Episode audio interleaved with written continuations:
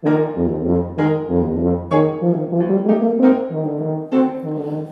herzlich willkommen im Podcast von tubalernen.de. Heute Folge 22 Motor, Getriebe oder Lenkrad.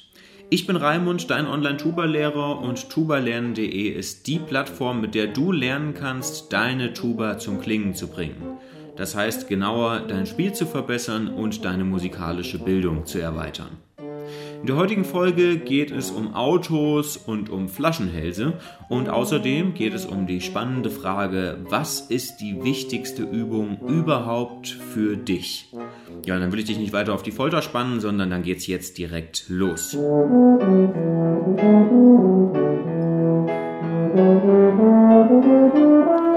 Tuba-Spielen hat ja viele technische Aspekte. Das ist ja ein kompliziertes System, so ein Blechblasinstrument zu spielen und das wissen wir. Das habe ich auch schon ausreichend besprochen. Da geht es um die Atmung, da geht es um die Stütze, da geht es um den offenen Hals, da geht es um den hinteren und den vorderen Zungenrücken, da geht es um die Zungenspitze, die ja für die Artikulation zuständig ist, da geht es um die Lippenringmuskulatur oder geht es um die Kinnmuskulatur und es geht um Fingerfertigkeit. Das sind alles Dinge, die müssen irgendwie geübt werden, aber was ist das Wichtigste und was musst du am meisten üben? Ein Bild, was dabei helfen kann, ist das Bild eines Autos. Stell dir vor, du hast ein Auto und sagen wir, der Motor zum Beispiel, das ist die Atmung. Dann das ganze Fahrwerk, also Räder, Bremsen, Federung und so weiter, das ist der Rachen. Das Getriebe ist dann vielleicht die Zunge und das Lenkrad, das dürfte dann irgendwie die Ansatzmuskulatur sein, also Kinnmuskulatur, Lippenringmuskulatur. Und wenn wir uns das überlegen, dann stellen wir uns mal ein Auto vor, was einen Motor hat, was ein Fahrwerk hat, was ein Getriebe hat, aber was kein Lenkrad hat. Können wir mit so einem Auto fahren? Nö. Also geradeaus ja, aber das war es dann auch schon.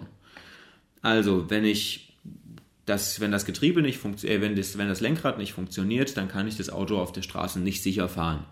Das würde übertragen auf die Tuba heißen, ich könnte zwar Töne spielen, aber die wären völlig unkontrolliert und ähm, ich könnte nicht links und rechts ähm, einstellen. Ähm, was bedeutet, ich könnte dann halt keine Tonhöhen zum Beispiel ordentlich kontrollieren, ich könnte keine Klangfarben kontrollieren, ich könnte keine Lautstärken kontrollieren und so weiter.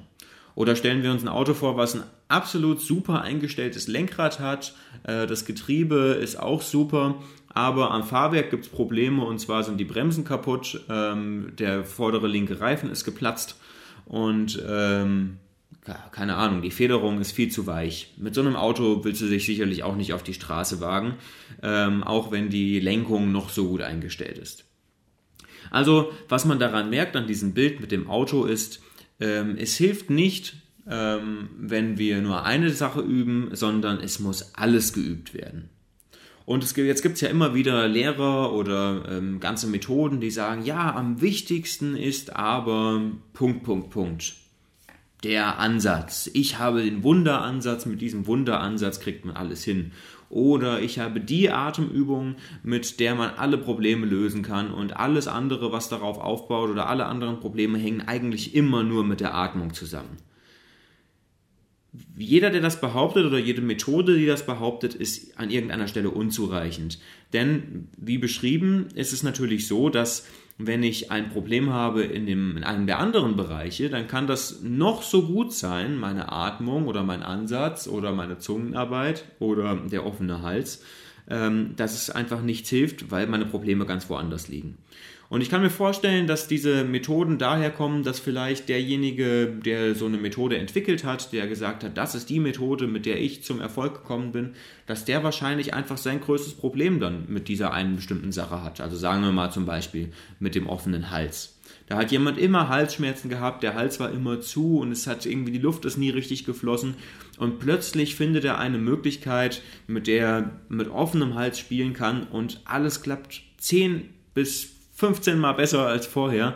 Und ähm, dann lag es wahrscheinlich einfach daran, dass er vorher ein Problem mit dem Hals hatte. Und derjenige kann jetzt natürlich sagen, ja, also es liegt nur am Hals und wenn man am Hals genug arbeitet, das, weil so habe ich es gemacht, dann ähm, äh, kriegt man natürlich auch die besten Ergebnisse.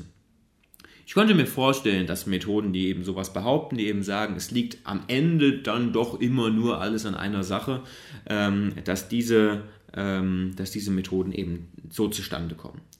Also, das ist die Frage ähm, oder das ist die, die Antwort auf die erste Frage.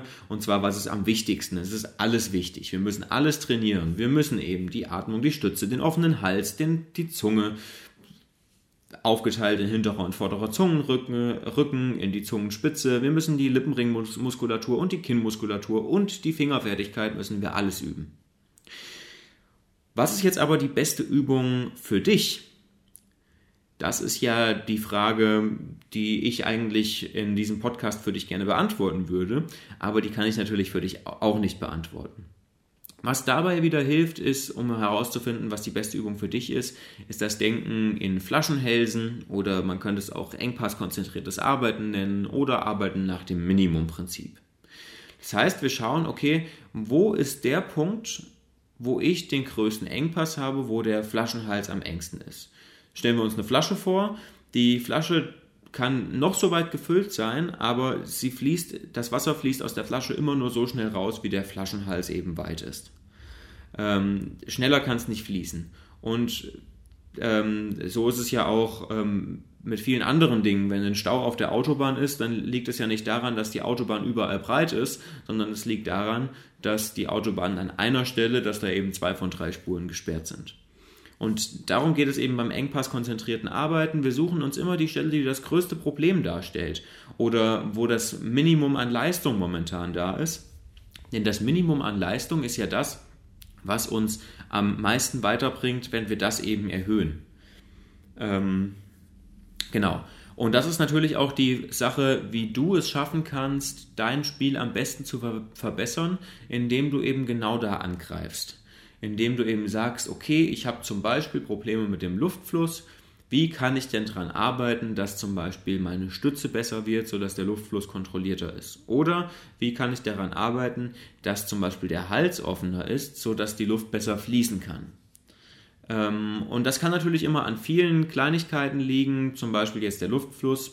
Das könnte ja auch wieder an, an verschiedenen Dingen liegen. Da kann es dann wieder hilfreich sein, wenn man eben einen Lehrer hat, der einem dabei, äh, der einem dabei hilft, der einem die richtigen Übungen an die Hand gibt, damit man eben diese bestimmten Probleme lösen kann.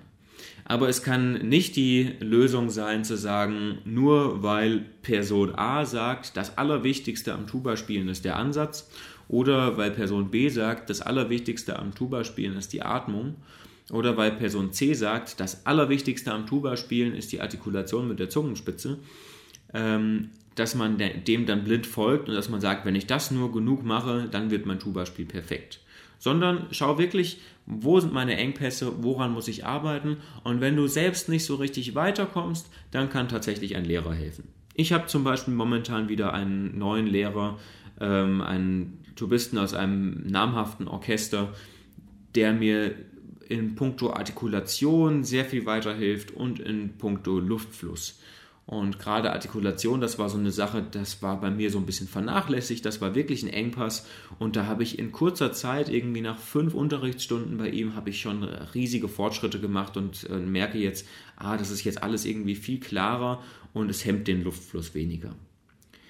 Ähm, genau, das war es dann tatsächlich auch schon zur heutigen Folge. Eine sehr, sehr kurze Folge heute. Aber ich finde, das ist ein sehr, sehr hilfreiches Bild mit diesem Auto, ähm, sich zu überlegen, okay, es ist alles wichtig. Ein Auto mit einem kaputten Reifen würde ich nicht fahren, auch wenn der Motor noch so aufgemotzt ist. Und ähm, auch das äh, Arbeiten nach dem Minimumprinzip ist eben etwas, was dich sehr weiterbringt. Ähm, ja, dann war es das für die heutige Folge. Ich wünsche dir wie immer viel Spaß und viel Erfolg beim Tuba üben und tschüss.